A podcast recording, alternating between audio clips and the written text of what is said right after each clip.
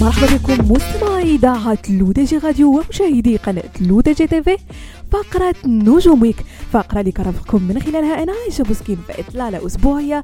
آخر أخبار نجوم الساحة الفنية الوطنية والدولية. وبداية مستمعين مع الفنان المغربي يوسف أقديم الملقب فنيا ب Lartiste والذي أشعلت قضيته المتعلقة بالرابر عمار والود زوبعة في الوسط الفني. وذلك على إثر اتهامه لها بالسحر والشعوذة ومحاولة التقرب منه وتفريقه عن زوجته.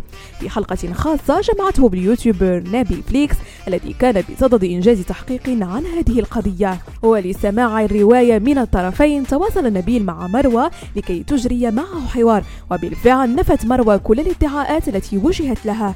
ليخرج بعد ذلك Lartiste ولأول مرة على قناته الرسمية يوتيوب ويكذب اليوتيوبر نبيل ويتهمه بتواطؤ مع مروة ويثبت من خلال مكالمات صوتية أن النية التي جاء بها في البداية أظهرت أن هدفه كان كشف الحقيقة والدفاع عن الطرف المظلوم في الحكاية. لكن هوس اللايكات وعدد المشاهدات قد أعمى نبيل وانجر وراءه. ووعد الأرتيست جمهوره بأنه سيبث حلقة ثانية سيكشف فيها مجموعة من الحقائق التي قد تدمر المسيرة المهنية لنبيل المدني ومروى العود. من الجدير بالذكر أنه من المرتقب أن يفرج الارتيست عن جديده الفني قريبا والذي سيكون عبارة عن ديو سيجمعه بالفنان دي جي حميدة. وننتقل مستمعين للممثلة المغربية ابتسام العروسي والتي انفصلت عن زوجها المخرج عبد الواحد مجاهد بشكل رسمي بعد علاقة زواج دامت لسنوات نهاية الأسبوع الماضي. وأظهرت مجموعة من الصور أن الزوجين السابقين دخل قسم قضاء الأسرة مزخفين كما أن العروس كانت تضع قبعة زرق سوداء ونظارات شمسية من أجل عدم كشف هويتها. واتخذ الثنائي قرار الانفصال عن بعضهما البعض في هدوء تام.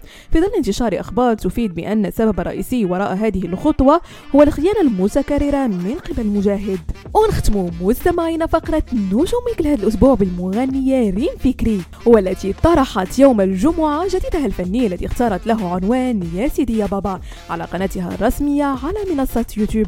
وتقاسمت فكري مع متابعيها على حسابها الرسمي عبر إنستغرام مقطع فيديو تظهر فيه إلى جانب مدير أعمالها وأحد أصدقائها وهم يرقصون على أنغام الأغنية.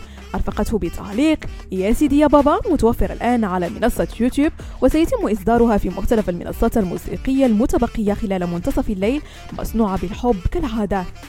بهذا مستمعينا نكون وصلنا لنهاية فقرة نجومك ضرب لكم موعد لا سومي بروجين كامل على تيريداتكم الرقمية لو دي جي راديو وكذلك على قناتكم لو دي جي تيفي